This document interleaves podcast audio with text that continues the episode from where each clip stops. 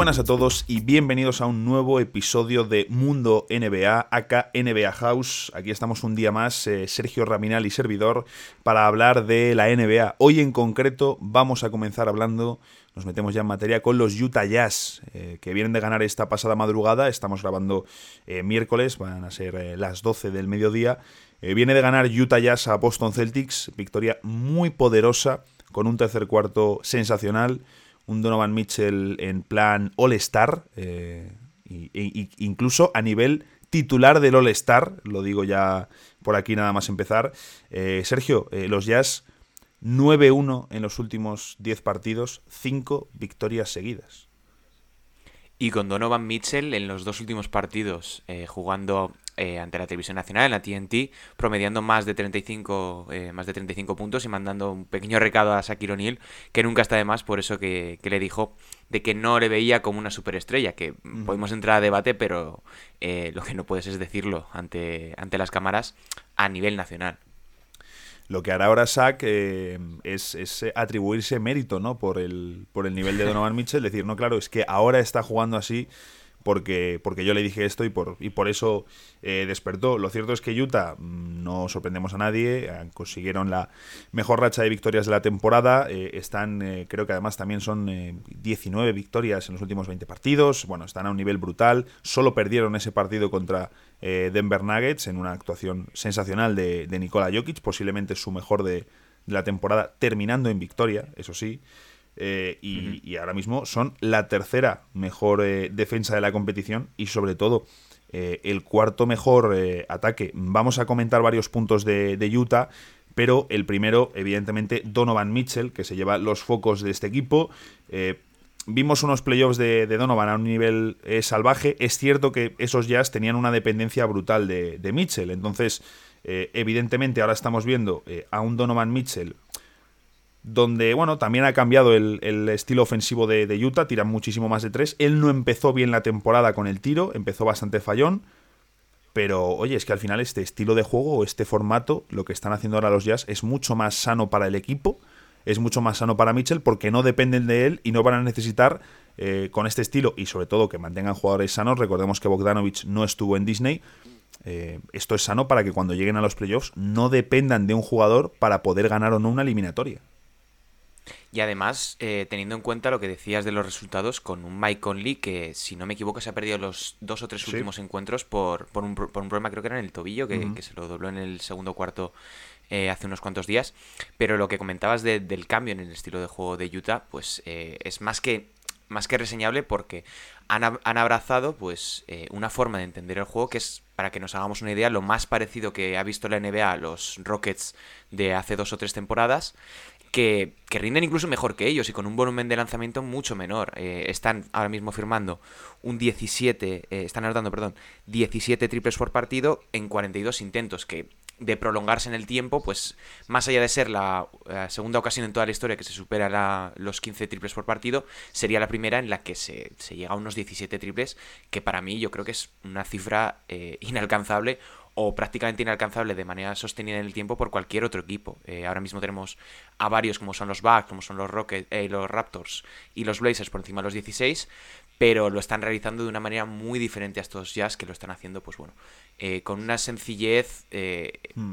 a mí me parece demasiado, es demasiado sencillo, o sea, lo hacen demasiado fácil para lo complicado que es lanzar a un nivel y a un volumen tan alto y con un acierto que ronda, si lo tengo aquí, mm, que ronda el, por encima del 40% en triples, lo cual es eh, reseñable.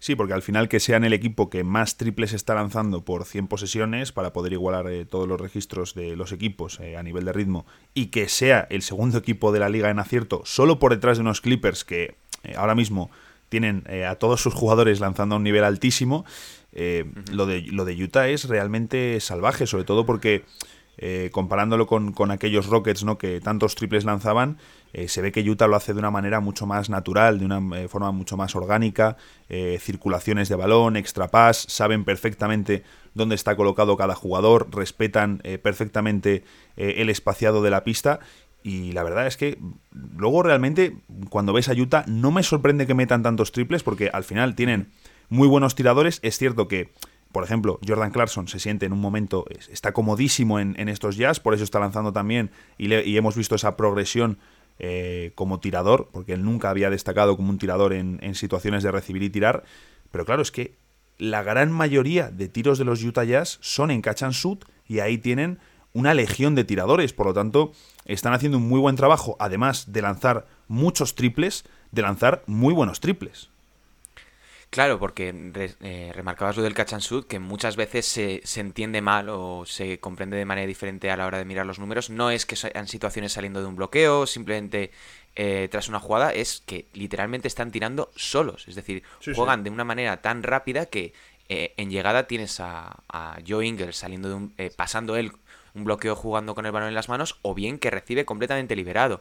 Y son ahora mismo el tercer mejor equipo en, triples anotados en shoot, con 11 de 26 de, de, media por encuentro. Solamente le superan, creo que son Clippers y, y Bucks. Es decir, están generando ventajas muy rápidamente, prácticamente todas en llegada, y a mí lo que me sorprende, lo tengo adelante, no, tenía esa conciencia de que son unos equipos que más lento juegan a nivel de, volumen de posesiones, están en, menos de 100 posesiones por partido, son el quinto equipo que más lento juega a nivel de ritmo de toda la NBA, que tú ves un partido y no te da esa sensación por ese continuo ir y venir de, triples, ir y venir de posesiones, que, no se refleja en, los números. Eh, a mí lo que más me me llama la atención de, lo que decías de los secundarios es ese paso adelante que ha dado eh, principalmente tanto Mike Conley como Joe Ingles, que mm, han incrementado prácticamente todos sus registros, incluso eh, más teniendo en cuenta un Conley que venía a ser pues eh, el alma de los Memphis Grizzlies.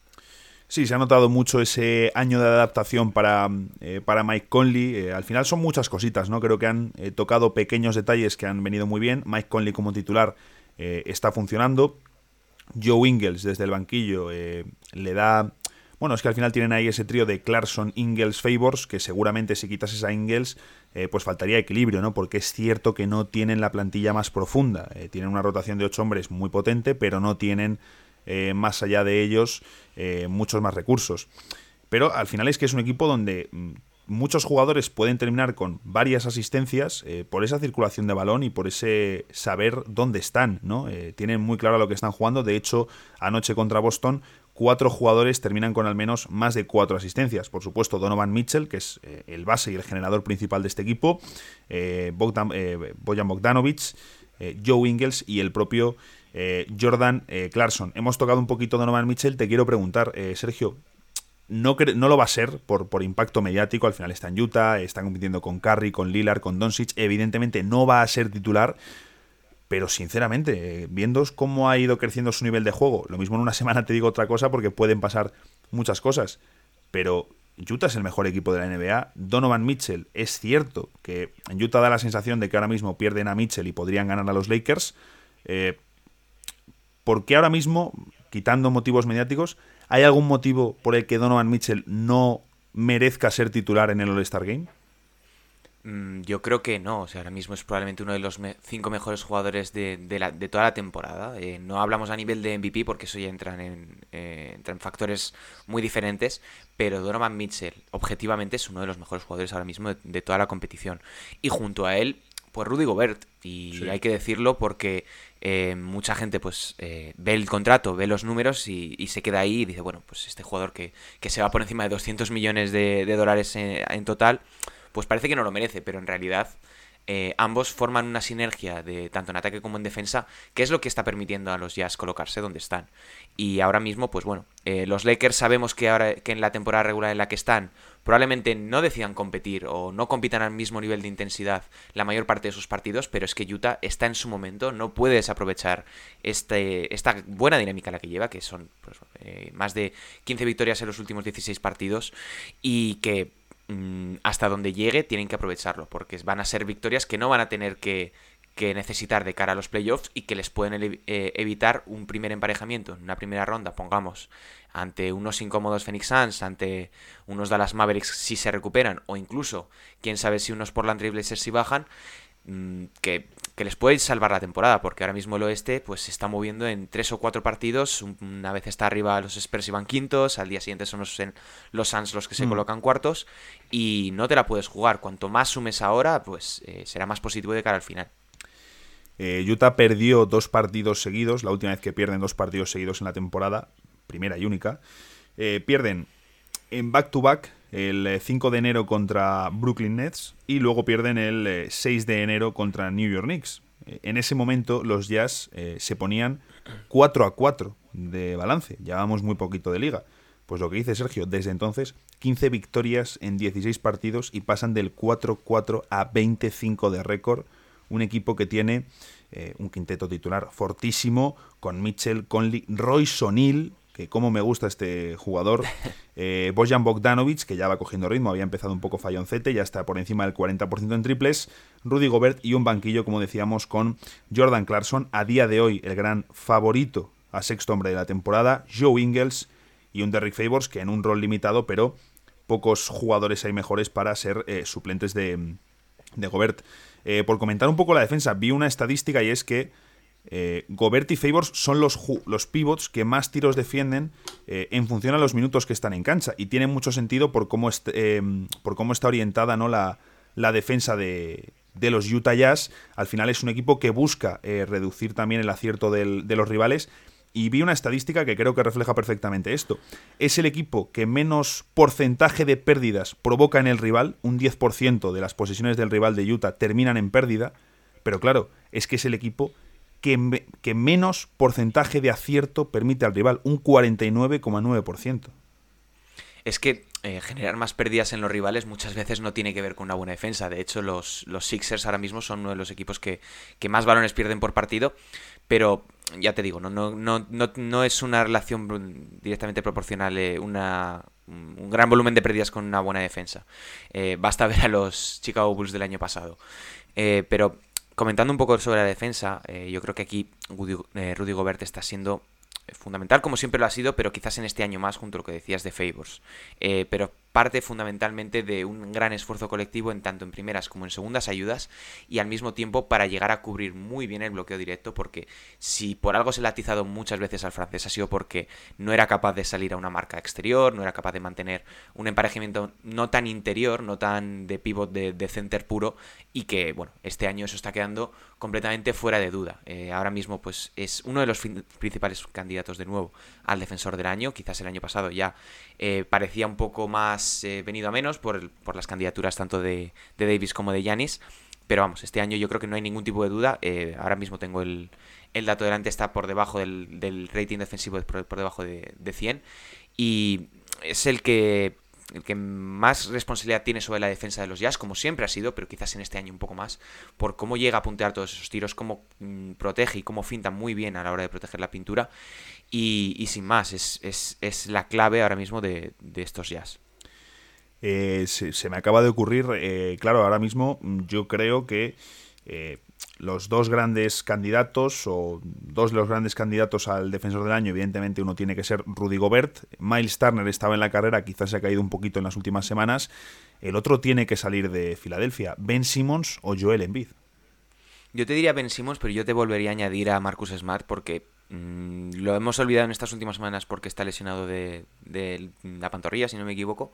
Pero la temporada que estaba haciendo el de los Celtics hasta este momento, pues bueno, eh, es digna de mención y que muchas veces tú y yo nos solemos olvidar de que los exteriores también sí, Vamos, y... me, me, he olvidado ahora mismo. y eso, sin más, o sea que creo que no podemos olvidar que tanto Simmons como Smart tienen una incidencia muy importante en la defensa de su equipo, si no son el ancla directamente. Aunque comparto completamente que, que Miles y Rudy Gobert son mm, fundamentalmente uno de los candidatos más claros ahora mismo al, premio. Siempre que Gobert no juegue contra Denver y no tenga a Jokic delante, será candidato al defensor del, eh, del año para cerrar la parte de, Utah Jazz, que es un equipo muy bonito, muy divertido de ver eh, por ese juego tan... Es, es, un juego muy bonito el de, el de Utah. Y luego Donovan Mitchell da unos pases, eh, que es un verdadero espectáculo, los, los, pases que nos regala, los highlights. Eh, pregunta muy sencilla, ¿son los Utah Jazz candidatos a finales en el oeste? No a finales del oeste, sino a meterse en las finales representando al oeste. Y si no lo son, ¿qué les falta? Bueno, yo creo que es como una... Hay que distinguir, y esto con, el tiempo, al menos tú y yo creo que nos hemos dado cuenta, que es muy difícil trasladar la, superioridad durante una fase regular a los playoffs porque Eh, son dos mundos completamente diferentes. De hecho, sin ir más lejos, eh, los Jazz el año pasado podrían haber entrado en semifinales de conferencia si no hubiesen tenido pues eh, esa explosión de Jamal Murray y, y Nikola Jokic en la primera ronda que les dejó fuera. Y podríamos estar hablando completamente de, otra, de otras narrativas. Yo creo que pueden ser unos candidatos a, a las finales del oeste pues es muy complicado. Es muy complicado determinarlo porque más sobre estas condiciones en las que estamos, en las que un mm. positivo o un contacto con un positivo te tumba medio equipo durante dos semanas y, echa al garete pues media temporada. Mira ahora mismo a Miami Heat, que de estar en lo más alto en octubre, ahora mismo pues está luchando por volver a entrar en, zona de playoffs. O sea que eh, probablemente te pueda responder esta, respuesta, eh, esta pregunta, perdón, en, en, abril o mayo, pero ahora mismo no veo ningún otro equipo que esté en mejor forma o con mejores sensaciones que estos días. Yo, por ejemplo, sí que creo que eh, pueden tener, eh, bueno, pues evidentemente están, están ahí ahora mismo eh, compitiendo con los equipos de Los Ángeles. Yo sí que voy a decir que me falta una cosa en estos Utah Jazz que he echado de menos otros años en playoffs. Evidentemente tienes que tener también ese punto de suerte o como lo queramos llamar, de que llegue luego, no se te lesione Bojan Bogdanovic, se tenga que operar y le pierdas, eh, si se te pierde, si se va uno de tus mejores jugadores. Y de hecho lo comentamos en el preguntas y respuestas de la semana pasada, que qué equipo eh, era más vulnerable fuera de su solestar y, y, el primer nombre que yo dije era Utah. Es decir, si Utah pierde a Bogdanovich, lo va a notar mucho más que si los Lakers o los Clippers pierden a su cuarto o tercer jugador de complemento, ¿no? Eh, fuera de las dos grandes estrellas que tienen. pero a mí sí que me falta en Utah, o sí que echo de menos, un alero defensivo más grande porque suelen sufrir contra eh, cuatro atléticos. Jeremy Grant está haciendo una temporada monstruosa y a Utah ya les ha hecho daño. Y suele ser un equipo que, yo creo que pierde un poco de aceite por ahí, porque Royce O'Neill es un gran defensor, pero le falta tamaño. Joe Ingles eh, le hemos visto hacer actuaciones fantásticas como contra Paul George, pero creo que tampoco es un perfil de stopper 100%.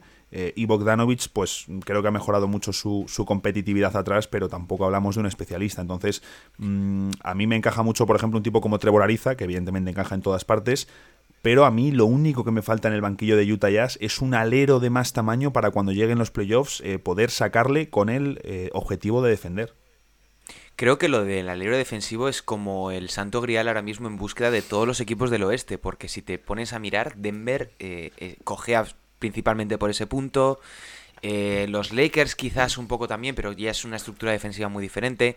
Los Clippers tienen ya dos jugadores probablemente top 5 de la liga en su posición el nivel defensivo.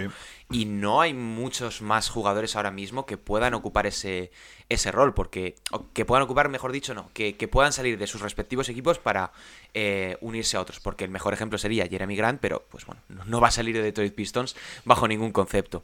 Y en el este tampoco hay muchas más opciones con las que puedas comerciar. Así que mm, creo que el mercado lo tiene muy limitado y como decías, Trevor Ariza puede ser una opción, pero mm, lo digo sin, sin mirar nada, creo que esta temporada no ha jugado.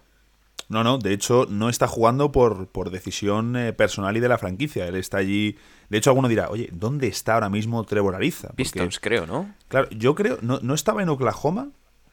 es que, es que claro, es que ya dudamos. Es una buena pregunta porque fue como el caso de Luke Rinauer, eh, que fue cambiando de equipo en prácticamente 30 días, cambió de equipo tres o cuatro veces.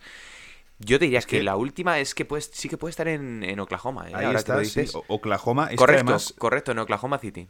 Me, quería sonar que después de esos eh, múltiples movimientos de, verano que pasó a, Detroit y luego a Oklahoma, me suena que se convirtió en el jugador que más traspasos había acumulado en la historia de la, de la NBA. Entonces ahí está sin jugar, pero claro, el motivo no es una lesión. No, no, no. No está jugando pues porque están ahí esperando a, que, a que salga, ¿no? Eh, él termina contrato, eh, es un veterano. Yo entiendo que con sus 35 años y terminando contrato, yo entiendo que Trevor Ariza en algún momento de la temporada va a salir de Oklahoma. Eso entiendo yo. A saber, no tenemos ni puñetera idea, pero a saber. Ahora, eh, Trevor Ariza mm, no es el de hace unos años, pero ya lo vimos como... Algo suma, sí. Claro, ajustes como pueda ser Marquise Morris o, por ejemplo, yo recuerdo Marvin Williams en, Milwaukee fue de lo mejor que, hicieron los Bucks en playoffs. Entonces, meter un ajuste así puede resultar clave para 15 minutos de un partido de playoffs y el ajuste que, sirva de una de las claves de una eliminatoria. Así que a mí me falta eso de Utah. Eh, pero vamos, desde luego eh, están a un nivel eh, sensacional. Yo por mi parte, mm, voy a decir que no les veo como candidatos al oeste, me tiro así un poco a la, a la piscina y vamos a hablar, hemos pasado, pasamos de un equipo que es maravilloso como Utah Jazz a un equipo que está siendo un absoluto desastre, el peor equipo de la, de la liga, como es Minnesota Timberwolves. En este momento van con un récord de 6 victorias y 18 derrotas, un 25% eh, por ciento de derrotas, que solo tiene el mismo porcentaje de victorias Detroit Pistons. Ahora. Eh, Las sensaciones son completamente diferentes entre Pistons y, Timberwolves. o sea, porque los Pistons, más allá de que esta noche hayan vencido a Brooklyn Nets, a mí me da la sensación de que lo, igual lo he dicho ya más de una ocasión, que podrían estar mucho más arriba de lo que han estado, porque estuvieron prácticamente cerquísima de ganar a los Lakers, estuvieron muy cerca de ganar los dos partidos que tuvieron contra los Celtics, han tenido oportunidades a mansalva para poder tener un, balance mucho más alto de lo que tienen, y las ocasiones las han desaprovechado, pero es que los Wolves es que no directamente ni han comenzado la temporada. De hecho, viéndolo ahora, dices, joder, y le estás pagando esos 8 o 9 millones a Mason Plumlee y rechazaste pagarle 12, 13 a Christian Wood, ¿no? Que dices, hmm. vaya, esa decisión puede, puede pesar bastante, pero sí, la verdad que Detroit, eh, para ser el segundo peor equipo de la liga, no es el segundo peor equipo de la liga, por mucho que lo, lo diga su hmm. récord. Minnesota, incluso yo creo que podríamos decir que es peor de lo que su récord arroja, porque ya, ya no es la cuestión de, evidentemente, están sin Carl Anthony Towns, pero yo no sé cuántos partidos hubiesen ganado de estos eh, con Towns, porque da la sensación, a mí personalmente, Sergio, me da la sensación, eh, no sé el trabajo que hará Saunders, no sé cómo estará trabajando el staff técnico, también la plantilla creo que da para lo que da, pero a mí me da la sensación de que es un equipo mm, que parece que no entrena, es decir, que salen a jugar... Eh, como, como cuando salgo yo los domingos a jugar en municipal, aquí con mis amigos, que salen sin una idea de juego, sin claridad, eh, con un juego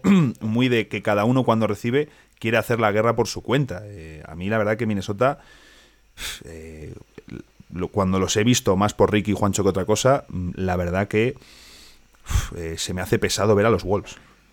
Sí, porque además, por, por, suerte o por desgracia, los hemos visto bastante y tenemos un poco de, de, perspectiva en esto. A mí sí que me han decepcionado un poco, en cierto sentido. Vale que no está Carl Anthony Towns y es probablemente la pieza angular del proyecto, pero hemos visto a D'Angelo Russell brillar por sí solo. Hemos visto a D'Angelo Russell ganar partidos por, por sí solo, del mismo modo que hemos visto a Ricky el año pasado marcar las diferencias en Phoenix y a otros tantos. Eh, pero es que la sensación es que cada partido es una cosa diferente. Es decir, cada partido tienen un, plan de juego diferente, cada día tienen una aproximación de juego diferente o plantean una cosa eh, que para tratar de, solucionar las cosas. Y en, definitiva lo que hacen es estar todo el rato modificando su identidad sin tener una muy clara. Y el año pasado yo recuerdo en, en febrero o marzo que tenían algo más o menos claro o tenían una propuesta de juego más o menos definida, que el proyecto daba para lo que daba, porque tampoco tenían a Anthony Towns y D'Angelo Russell eh, también estaba viniendo, entrando y saliendo por, por lesión. Pero es que este año, pues, mm, no encaja nada. O sea, es que no encaja nada y, los, y los datos son arrolladores. Es decir, son el, el quinto peor equipo en aciertos de, de, tiro, eh, de triples. Son el equipo, uno de los equipos que menos puntos anota. Que siendo un equipo joven, pues es significativo porque al final pues tienes a Anthony Edwards que está firmando unos, unos números muy altos, tienes a un D'Angelo Russell que es un anotador puro y a otros tantos complementos que pueden funcionar como eh, Malik Beasley. Pero es que literalmente no funciona nada, o sea, es, un conglomerado de jugadores jóvenes que, no van a, ningún, a ninguna parte. Vale que sea el equipo con, con la media edad más baja de toda la NBA, pero yo creo que se puede rascar algo más. Sí, la verdad que yo, ahora hablaremos del amigo Beasley. Em, sorprende sobre todo porque hablábamos en pretemporada de, oye, este equipo tiene o va a tener graves problemas en defensa, pero es que está teniendo peores, peores eh, o, problemas más destacados en ataque, ¿no? Precisamente estamos diciendo, oye, eh, por lo que vimos el año pasado, por lo que vimos de Ricky Rubio el año pasado, cómo puede conducir al equipo, cómo les puede venir de bien al lado de gente como D'Angelo Russell, que es más un anotador, Beasley, que está haciendo una gran temporada, eh, jugando con Towns, un equipo muy abierto, Juancho Hernán Gómez, que en ese papel de 3 cortando desde la esquina, lanzando mucho triple. Oye, pues es un equipo que puede ser divertido de ver, y que puede además conseguir eh, mucho en ataque y que de hecho va a necesitar conseguir mucho en ataque para compensar los problemas que tienen en defensa. Pero claro, eh, quitas a Towns y, evidentemente la historia es una muy diferente. Recuerdo un partido eh, entre Minnesota y Lakers, eh, que Margasol en ese partido no sé cuántas asistencias da, pero que da cuatro asistencias seguidas que son iguales. Pase del. la, típica asistencia que está dando Mar, ¿no? Cuando hacen el. Em, el corte.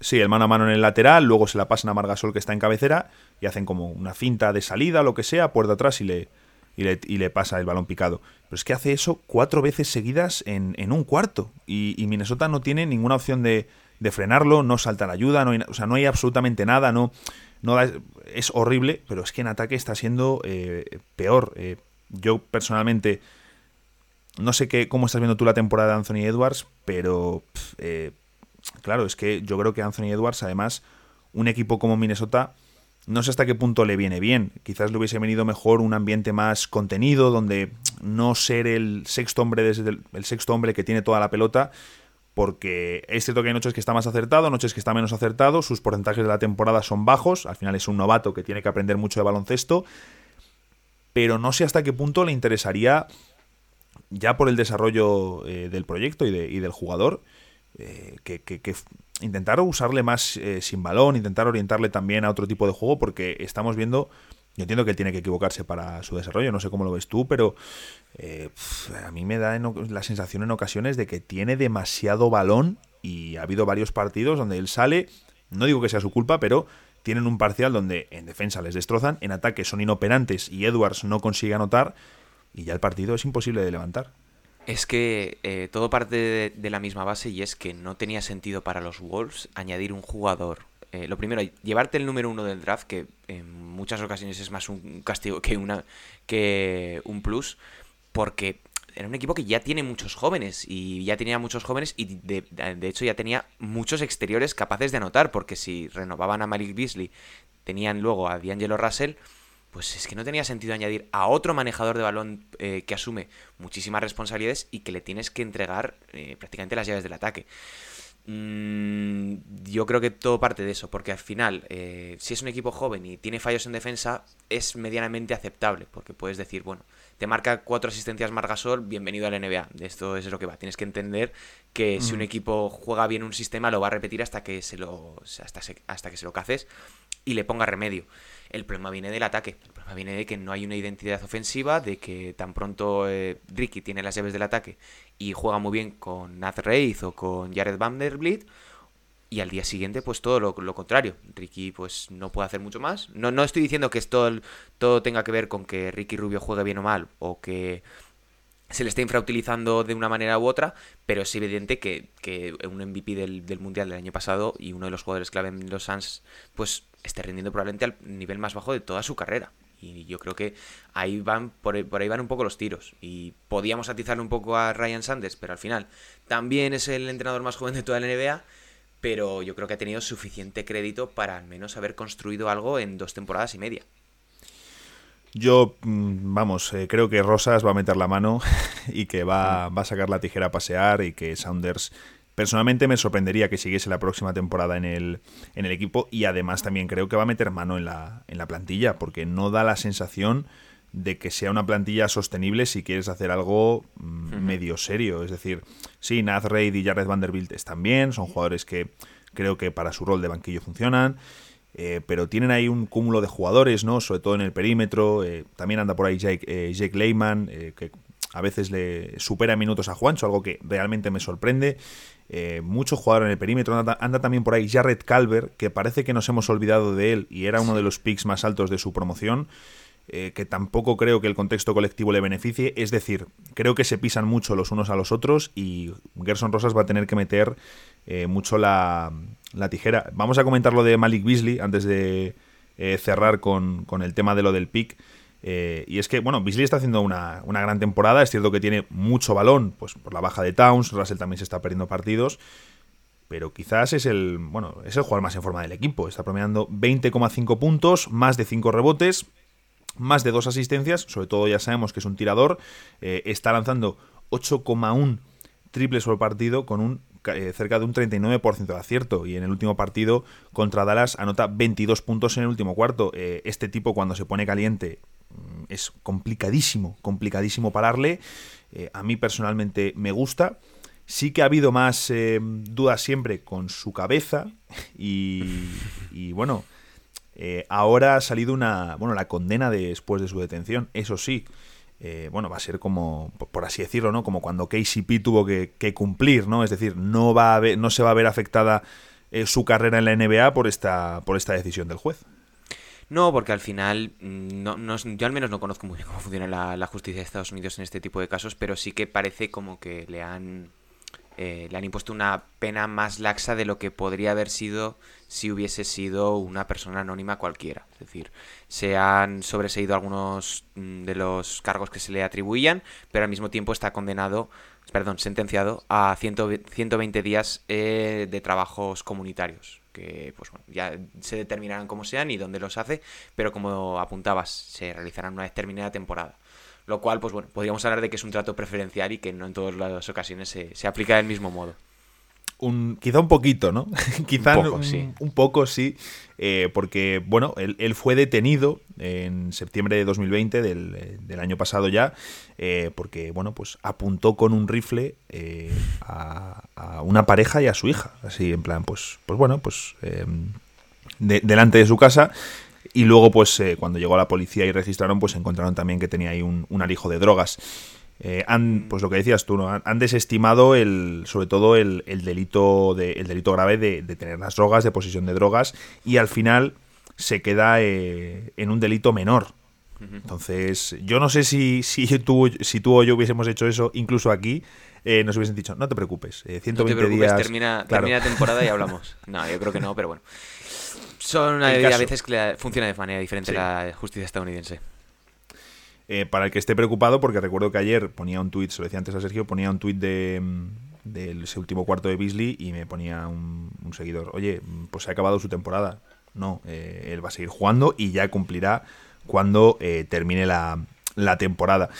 así que por ahí nada preocupante. Ahora, quizás lo que sí merece más atención para el seguidor de Golden State Warriors y para el seguidor, el seguidor de Minnesota Timberwolves es qué ocurre con ese primer pick, con esa primera elección, que es de Minnesota, pero está en propiedad de los Warriors por el traspaso de Andrew Wiggins. Que quién nos iba a decir, Sergio, eh, hace un año que íbamos a estar diciendo a estas alturas que ganaba el traspaso de calle eh, Golden State Warriors. O eso parece a día de hoy con eh, una versión muy buena de Andrew Wiggins, que está jugando a un nivel notable en los Warriors. Un Russell que prácticamente no ha aparecido en, en, Minnesota, ni siquiera para jugar.